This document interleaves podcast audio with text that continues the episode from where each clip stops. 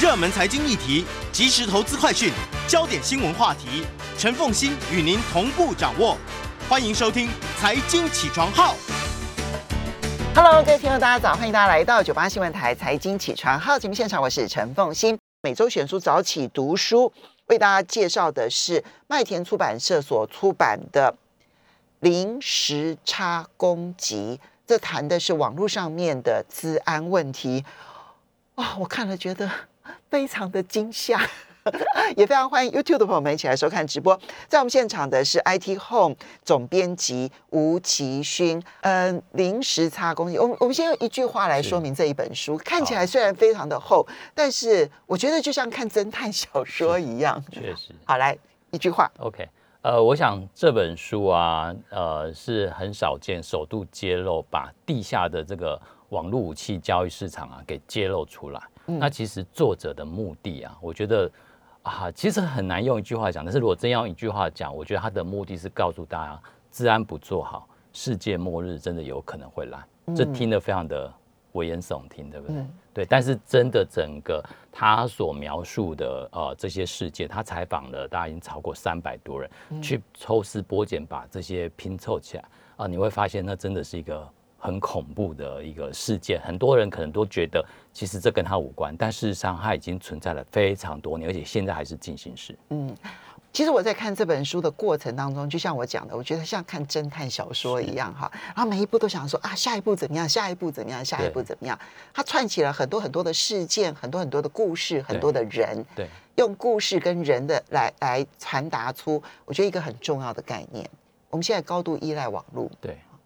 包括呃，你不要以为说我我我很少使用三 C，你就不依赖网络。No，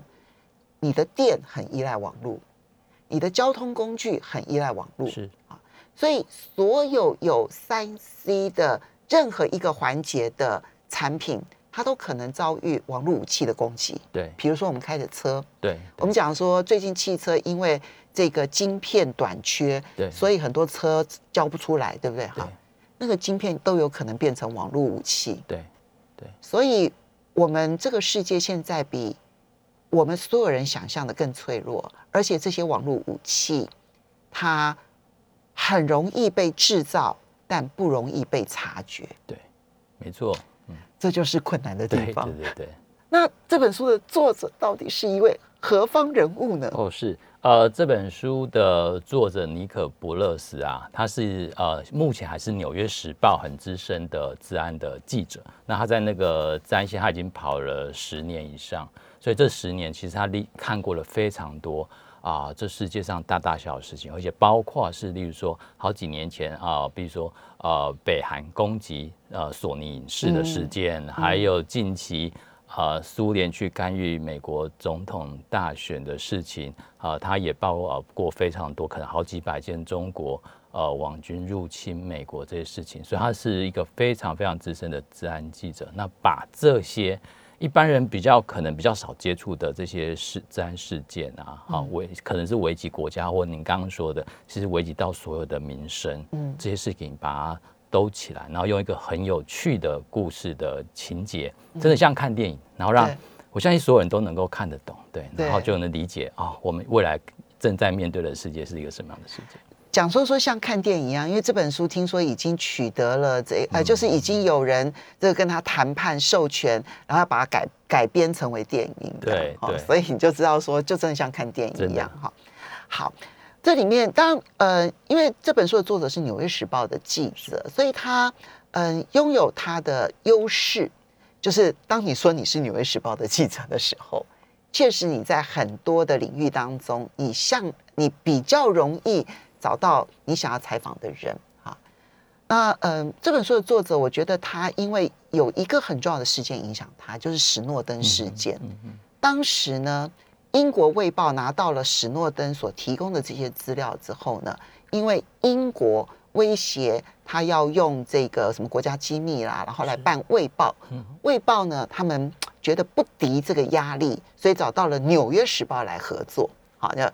因为《纽约时报》拥有全世界最强大的律师律师团，可以跟美国政府打官司。英国卫报觉得他们没办法跟美国政府打官司，好，所以《纽约时报》那他当时呢就参与了史诺登的这一个这一个报道跟所有的采访的那个工作。所以从那件事情，当然之前他就跑治安，可从那件事情他看到了一个国家力量所介入的网络武器这件事情。对，那我们就先从零时差这个在网络用语到底是要叫做 zero day 还是 all day？嗯哼，是，其实它就是一样，就是 O 就是 zero 了、嗯 z e r o day。那零时差，我们现在是简称它叫零时差，但当然比较明确的说法叫零时差的漏洞。嗯，好、那这个零那个漏洞指的就是呃软体哦这些城市嘛，它有一些瑕疵啊，或是弱点可以被利用来啊、作为是呃网络攻击的武器，或是用来入侵你的电脑。或是来偷取你的电脑的资料等等，嗯那这个就是指的是软体漏洞。那临时差呢，指的是说这个软体漏洞啊，被人家发大被一个未知的漏洞被发现了，可是呢，目前没有任何的解药。好，软体公司可能也没有办法提供你修补的软体。嗯嗯，那或者这软体公司本身不知道也。根本对，根本都不知道，有人就默默用。那当你的呃电脑有这样一个漏洞的时候，如果我有些人已经知道，大家都不知道，他就利用这个漏洞去发展出攻击武器，他就可以直接啊、很容易进到你的电脑，那大家都不知道。嗯好，我觉得在以当下您刚提到的疫情，我觉得这个其实我们可以用那个 COVID-19 做做做一个很好的比喻。那事实上，COVID-19 这个病毒其实就像是对人人类来讲就是临时差攻击。嗯因为我们没有看过这个病毒，嗯那我们我们的免疫系统没有看过这个病毒，我们没有看过病毒。那但是我们也不知道，我们对于这个病毒来讲，我们是有个漏洞，所以一旦你接触了，事实上你就感染。那它可能如果我们的免疫系统呃有呃不够没办法抵挡它，那它可能就入侵你的身体，所以就占据了身体，最后人可能就死亡了。好，为什么零时差的漏洞对在电脑界、在骇客族群或者在自然界这么的重要？对，那就如同刚刚说的，就很像是说，如果你没有你你处于完全没有保护的状况，那人家利用了这样的漏洞，他就可以入侵你的电脑，那主导你的电脑，操作你的电脑。有一些甚至是说，它可以直接在远端，可能就送一个指令到你的电脑，那就可以取得你的资料库的所有资料。嗯，那你设想，如果你是一个一个网站，那你可能有很多顾客资料，那是让你的顾客资料就被偷走了。对，嗯那如果他入侵你的电脑，然后再透过你的电脑入侵你的企业，或如您刚刚说的电厂啦、水厂啦，那事实上他就或许就可以达到破坏的目的。我们来举个例子好了，嗯就说呃零时差漏洞刚开始的时候，它可能只是一系列的瑕疵，对对不对哈？但是呢，这个瑕疵被发现了之后，很重要的是，他们要利用这个临时差漏洞去做利用城市。对，我要利用这个漏漏洞，然后我改写一些城市。嗯，改写这些城市之后呢，我就可以神不知鬼不觉的送到了你的电脑，送到你的系统，或者送到你的手机里头。对，接着，它可以隐藏很多年，但是我一个指令下下去之后，它一开始启动之后，它的破坏力就非常的强大对。我们要不要举这书中任何一个案例？OK，我觉得这书里面有提到一个，也是这几年来所有人都会提到的一个很经典的案例，就是阵亡 （Stuxnet）。对，好，地震的震，对，地震的震，然后网网。络的络的网，那但是当然我们后来给它取一个呃英呃中文的译名，表示说事实上这个网络攻击城市是非常的恐怖，对，嗯。那这个事件呢非常的经典，那这事件其实是发生在二零零七年的时候。啊、那个时候呢，伊朗在他在纳坦兹啊，他偷偷的去重新去盖他的那个浓缩铀的工厂，离子离嗯、这个这个呃铀的浓缩工厂。嗯那呃，铀就是为了制造核武的原料嘛。那那个那他经过了十年啊，好像盖的有一点规模了。这个时候呢，以色列紧张了。嗯以色列紧张，以色列觉得他必须不，他不能让这个事情发生下去。如果伊朗掌有核武，对他来讲是很大的威胁。嗯那当然，他就跟美国说，呃，怎么办？那他想，他觉得不能再让这事发生下去。那以色列当时其实他们很常就是用军事的方式去攻、去去摧毁其他国家，所以以色列正在威胁他们要发动一场对伊朗的攻击。对，尤其是摧毁其他国家的核能呃核设施，因为认为其实这样是呃他们发展核武力对整个中东地区是不好的。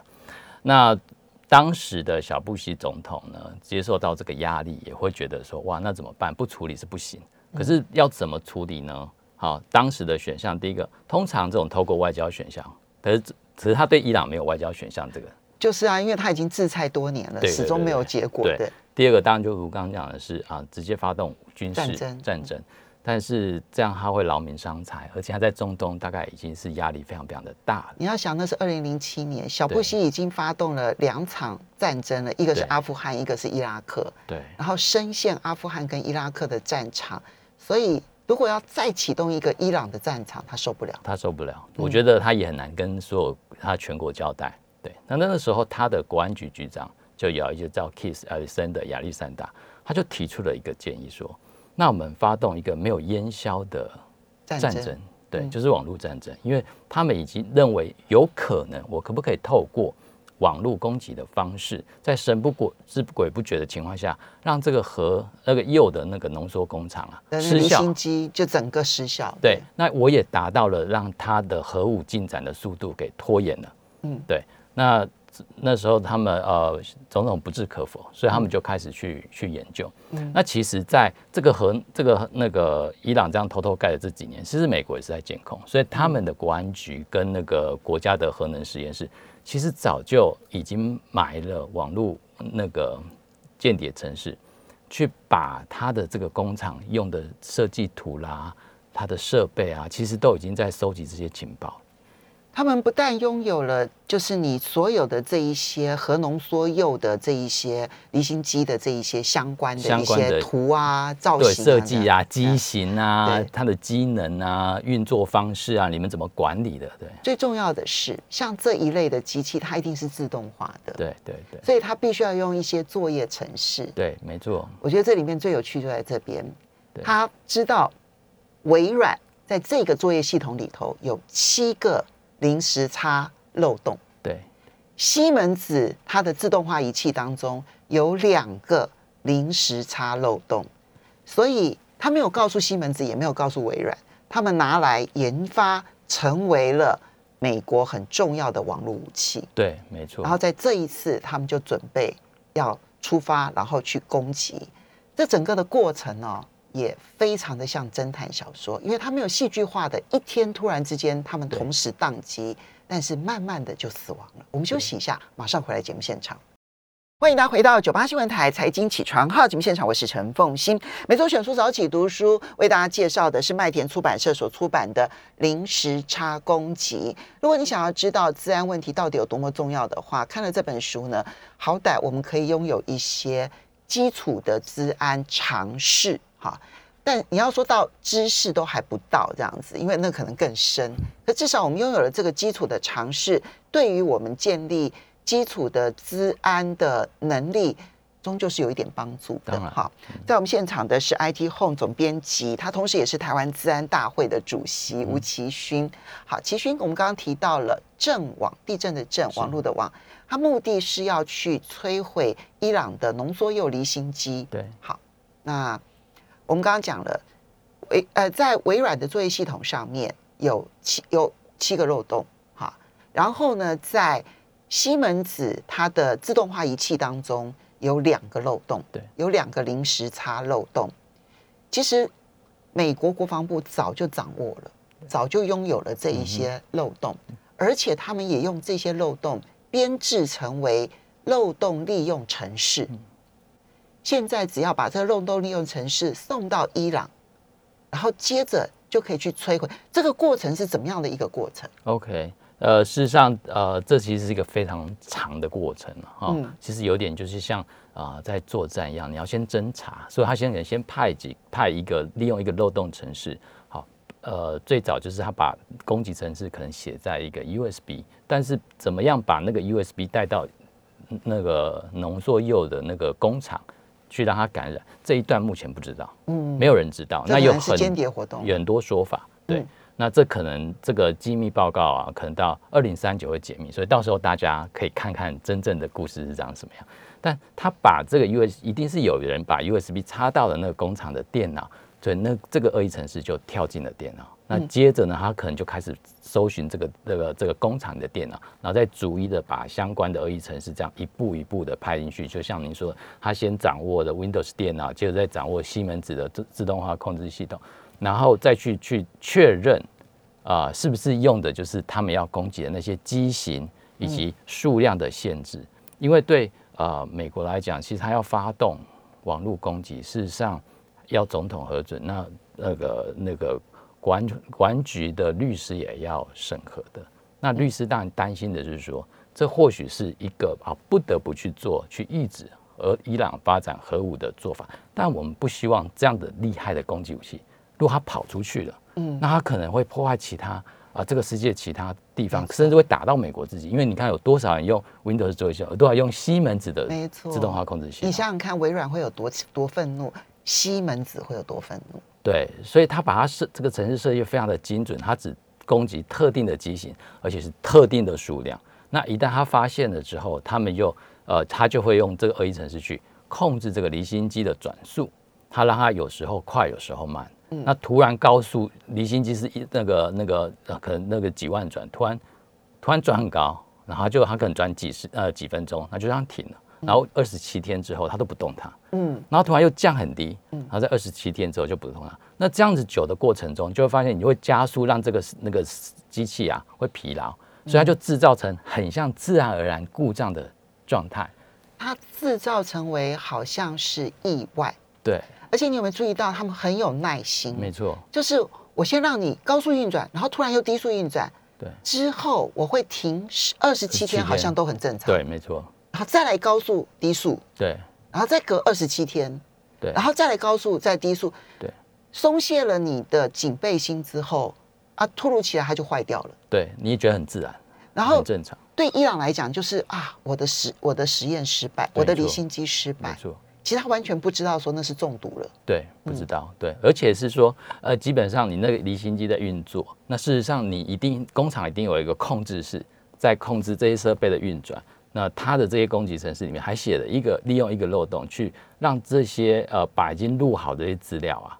好，让这些控制人是呃的的控制室的电脑显示是错误的资料，它看起来很正常。你说它的转速突然变高变快的时候，它里面看到是哎蛮正常的，只要完全不知道发生什么事，就很像是呃小偷去入侵银行的时候，不是要先录好那个银行的那个那个场景的画面，然后放在那个摄影机里面，所以保全骗那一些保全，完全不知道发生什么事。我觉得这个手法是一样，但是它发生在啊网络呃网络上，发生在资讯这个系统里面。嗯。所以后来就导致了，就是它的浓缩铀离心机呢，绝大多数都被摧毁掉了，都自然坏了。对，可是这件事情后来伊朗还是发现是是网络攻击，对，而且最重要的是这一个阵网，后来这一个网络攻击武器呢，它是被德国专家发现，是。因为这个武器还真的外泄了，外泄之后呢，造成了包括中东地区，还有包括美国自己本土。都遭遇到了攻击，对他们都发现了有这个城市，但是因为它呃这个这个攻击城市已经写好，它只针对特定机型、特定数量，所以事实上它在其他工厂它并没有运作。可是大家发现奇怪，怎么会有一些异常的城市在那边运作？这个时候这个消息才慢慢的被揭露，伊朗也才恍然大悟。嗯，但是到底他是怎么跑出这个工厂？到目前也是没有。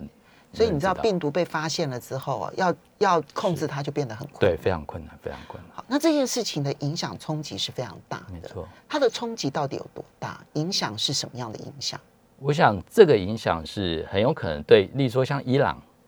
目前伊朗就成为全世界四大集啊专制集权专制国家网络军队最强的之一。为什么？因为他有意识到说，哦，原来是可以这样做。嗯，对，那。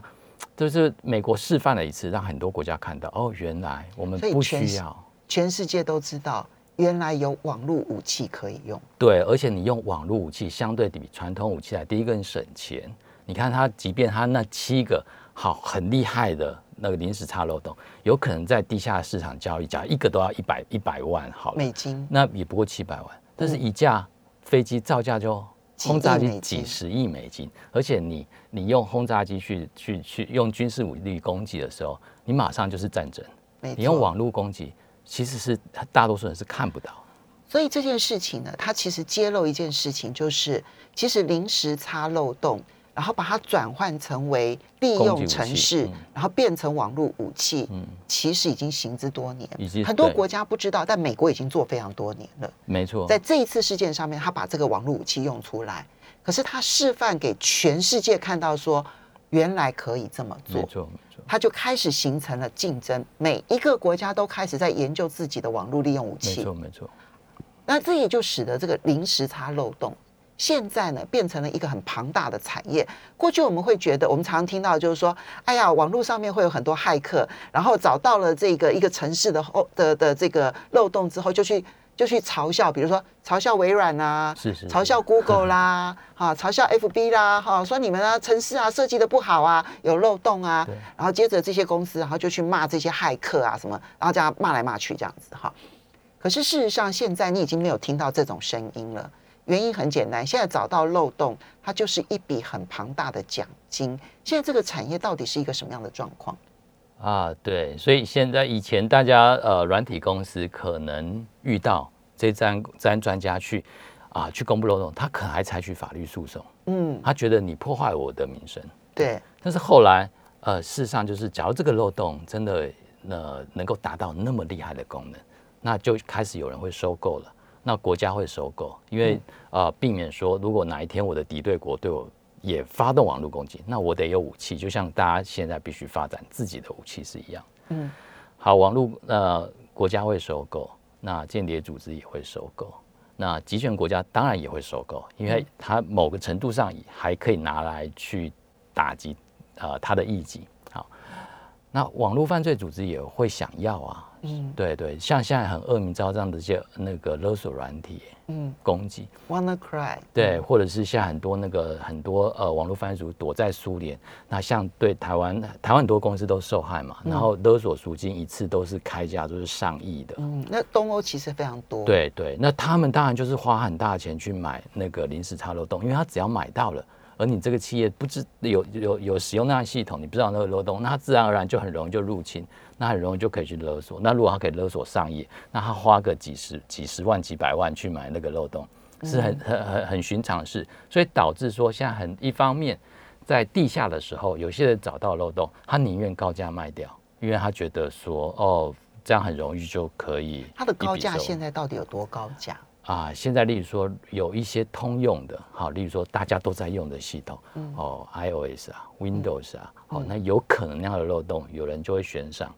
哦，可能是一百万美金，嗯，对，我看到里面最贵的有到两百五十万美金的，对对对对，嗯，就一个漏洞，没错。一个最难找到的漏洞，然后又很有价值的漏洞，如果被找到的话，在市场上可以卖到两百五十万美金。对，没错，对，所以这个这就形成了一个地下产业。那地上的话呢，是这些呃软体公司啦，或者像刚刚提到 Facebook、Google，他们现在就不得不正面的面对说，OK，我有悬赏的奖金，呃，鼓励大家找到的啊软体的漏洞通报给我们。然后或像微软也都会给奖金，但这奖金有可能也会到啊十几万啊、二十几万都有可能。然后有些就是我不但让给你奖金，而且我提供你很优渥的工作环境。对，好因为他就是一个很厉害的人才啦。好所以呢，你现在就发现呢，找临时差漏洞，它就变成了全世界骇客一个很好生存的工具。对，没错。只要你够厉害，然后你就可以找到更多的临时差漏洞啊。而且这个最厉害的骇客，他不一定是在美国啊，或者在就是这一些好像这个网络环境、电脑环境特别发达的国家。其实书里头有特别，作作者去了一趟阿根廷，嗯，就他发现呢，阿根廷呢反而骇客特别的多，原因是因为他们的电脑很落后。那因为电脑很落后呢，我就必须呢反向去把，而且我我不愿意去买正版，所以我就要反向的去破解、破解、破解，不断的破解，所以他们的破解能力远高于全世界的其他国家。嗯嗯，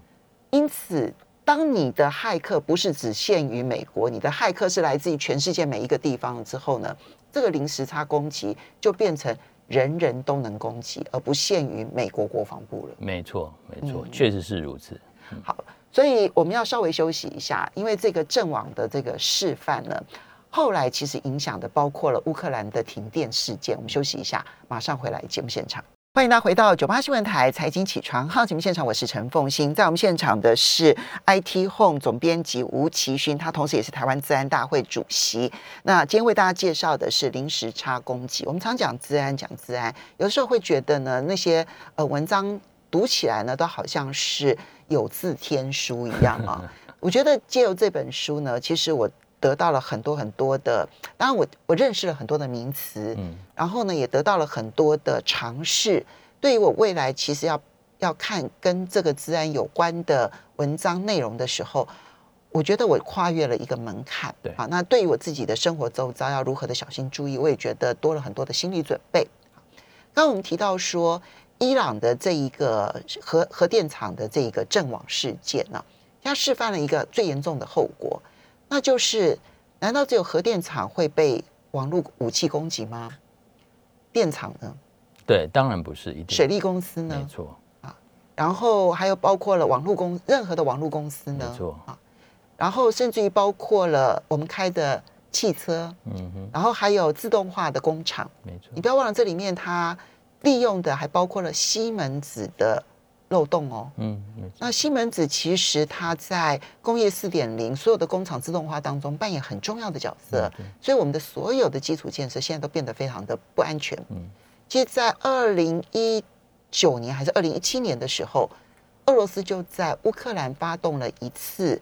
让乌克兰的所有的电厂全部停止运作、全部停电的一个事件。对，没错，他就示范了一个。武器可以造成什么样后果的一个重大事件？嗯，对，他就完全示范说，我可以瘫痪，借由网络攻击啊，这些临时当中，我可以瘫痪一个国家的运作。嗯，而且他刻意挑在耶诞节前一个晚上，而且在你在那个地方那么冷，然后刻意他攻透过去攻击的那个变电所。然后让你停电，那你又能，然后大家就陷入恐慌，也就是你觉得应该要啊一一一一整年到来，你应该要休息的时候，全家团聚的时候，对，所以事实上，呃，可以发觉网络攻击是非常的，它的冲击远大于大家所想，哦，只是电脑中毒啊，我电脑不能用而已，对，事实上都不是。那不止如此，比方水坝啦。哦，或者是说，呃，净水厂啊，在美国也都发现过这几年，净水厂对发现过被入侵。那它净水厂它入侵，它可能调整你的那个那个药剂量，然后可能就会有毒害。水坝然后把闸门呃刻意打开，可能下游就会有淹水。淹水，但所幸这些事件可能都比在它早期在过在呃渗透的过程中就被找到了。还有一一个情况是。搞了个乌龙，这样子。对对，他搞错了地方了，就把那一个大水坝的那一个地点呢，把它搞搞成了变成是纽约的一个小水闸。对对对，确实也造成伤害，可是那个影响就变得很小。对，那不要说在美国，你在台湾，那我们前几年中油啊，中油不呃可能被攻击，呃被对岸的网军攻击，那也是在四年前他就已经潜伏了。嗯，然后到他要发动攻击，他选择在五二零的左右时间造成一些骚动。它也不过就是攻击的支付的系统，那问题我们自助加油就不能加油了，就造成一定的困难，没错，混乱，就像是美国的那个前阵子啊，天然气管线，对对对，造成的问题是一样的。嗯，其实我在看的过程当中，我就会忍不住在想，嗯，我我我们的电力系统真的很安全吗？我们还有很多很多的系统真的很安全吗？啊，对对，所以这个这种攻击，因为当你已经拥有了这种武器，你在书里头你会发现。对美国可能是最强的，但是就它的花费来看，中等国家都负担得起。嗯嗯啊，而且攻击要比防守更容易。我这边就要来问，很多人可能就会觉得说，那没关系，我就常常去检查就好。我不是有病毒软体吗？我不呃，我不是有这个就是一些这个防防毒软体吗？然后呢，我就定期去检测就好啦。所以我只要有这么多的检测，有这些防毒软体，我不是就安全了吗？安吗？啊，事实上这是一个很大的挑战，就你刚刚讲的，啊，这种系统啊，这种软体这么多，充斥在说实在，我们的所有的社会都是，光是你看交控系统那些都是，嗯，那这么多的软体，这么多的这么多的系统，而且这些软体啊，里面的城市码都非常非常多，哦，你说作为系统软体可能是数千万到数亿行，那你怎么去确保它检查你都不会错，而且这些软体一直不断的，他们也不断的在调整功能，不断在更新，你怎么去确保它？啊？所以呃，挑战其实蛮大，也逼得大家说，现在可能像最近的那个 Log4j，那就是一个呃 Open Source 的软体，那其实它是一个开放原始码的软体。对，那很多大公司都在用，但大家都不知道有那个漏洞。那一旦发现这个漏洞的时候，影响就非常非常的大。以至于现在可能到连美国的那个联邦贸易委员会，连卫星都可能会受到影响，都影响。对他们现在又出手了，又要求说，哎，你如果你提供这样的服务，或是你以后是软体开发商，你应该要一旦遇到这种重大的临时差漏洞，你要想办法修补。嗯，又或者是你开发软体的时候，你要去注意，你要格外的注意，不像以前那样，我们把软体写好之后，我们不用去管它的安全。但这样是以后的人是行不通的。好，刚刚提到就是说，嗯，为什么特别难察觉？他书里头有一段故事啊，让我印象很深刻。就当时他们有一位负责人，他就为了要去这个让大家有这个警觉心，他其实呢找到了一个临时差漏洞，然后编进去他的利用程式，然后要求他的，然后他也告诉他们说，我已经安装在这个里面了，然后，你赶快帮我找出来，这样。当时他用的那个城市码才四千行，对，结果他的底下的所有的这一些、这些、这些能干的人呢，花了三天找不出来，嗯哼，完全才四千行而已哦，嗯嗯，可是现在任何一套系统，可能刚刚这个齐勋讲到了，可能是几万行，甚至于是几亿行，对，那这个寻找就变得更困难，没错，嗯嗯，所以 log。Log4j 的这个事件会变得这么样子的严重，就是因为它是一个开放原始码，其实不是任何人故意的一个漏洞，但是大家都没有发现，也没有人在维护这个开放原始码，结果发现哇，所有的大公司、大系统全部都用，连美国卫星都在用。那现在这个漏洞要去修补它，每一个人都要花很大的力气。对啊，就要花很大的力气，很影响。对，以前过去大家认为开放原始码是哦。大家都可以看到原始码，那有全世界所有的眼睛都可以来我们帮我们盯这个城市码安不安全？但后来发觉是说大家都没空，那只有是维护这个呃开放原始码的人少数人的工作。那少数人的工作事实上，而且很多是兼职的，他是自工哎，对，自工兼职，他的可能都是下班时间去做。那他能够，而且还要开发新功能，对，所以往往就是这件事就很难解的。所以，任何 open source 的这一个原始码，其实它反而会现在变成一个很大的一个问题。这在书里头有提到，但是没有办法细谈它。对，好，那齐勋，你觉得现在到底要做到哪一些事情，我们可能会减少临时差网络武器、临时差漏洞网络武器对我们的伤害？是，呃，就如刚刚我们谈到，其实现在的临时差漏洞或是战斗问题是影响层面非常的广，现在很难有一个做法。好，它就可以彻底解决问题。那当然呢，对于临时差漏洞，它就是软体漏洞。所以最基本的就是你的软体程式码，大家可不可以想尽办法？你写好程式码的时候要去检查，或是你在开发程式的时候，你就有安全的知识，知道说哦，它不会出错。所以新的程式码在上市之前，恐怕就必须要先经过几个月的。骇客攻击测试，对，或更严谨的测试，或是你有一些更严谨的准则。当然，这也不能解决问题，因为城市码一直更新，问题好。所以换个另外一个部分是，其他所有人都要配合，包括是说，哦，大家要国家要联防，或是当到每一个人。好，我们可不可以提升我们的治安的意识？例如说，最近往往常常会有一前一阵子也是呃证券公司的用户呃账号被盗了，那就是因为你使用的多种你的多个服务你都用相同的密码，那骇客在某一入侵某一个服务的时候就取得你密码，那这样就可以攻破你所有的。那我们是不是可以都用不同的密码，或是我们可以用更多的验证，把这个攻击的那个门槛给提高？那事实上可能就会转过来，所以不同的系统要用不同的密码这件事情虽然很困难，很困难，觉得很困难，但是呢，吴奇呃吴奇勋提了一个概念叫做零时差 and 零信任，不要相信任何系统，因为呢无孔不入。我们要非常谢谢奇勋，也要非常谢谢大家，谢谢。